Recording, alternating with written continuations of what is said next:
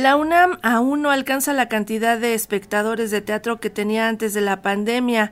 Este 2023 registró más de 75 mil asistentes a sus teatros.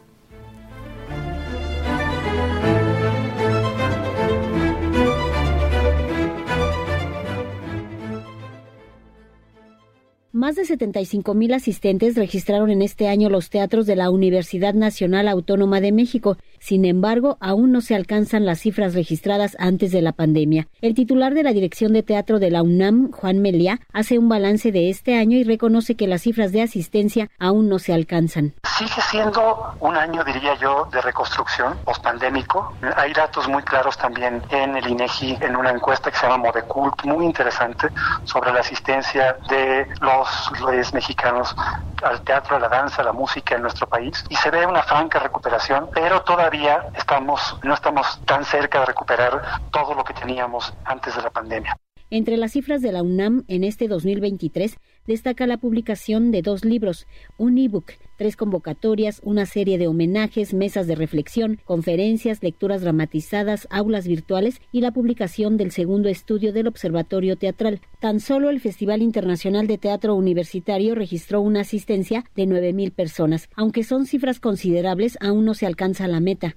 Creo que ha sido un esfuerzo tremendo de las instituciones culturales, del público, de las compañías, los grupos, los, gestores, los actores, todo el mundo del ámbito escénico para lograrlo, pero es claro que vivimos todos juntos una catástrofe y que volver a los números anteriores, yo creo que lo lograremos hasta el año que viene. Pero Teatro UNAM le fue bastante bien, tuvimos actividad permanente en todos nuestros teatros, como sabes muy bien, Vero, somos productores, Teatro UNAM se distingue a nivel nacional porque el 90% de las obras que ponemos son eh, producción propia ¿no? o coproducción y eso nos llena de orgullo porque demarca una línea de trabajo.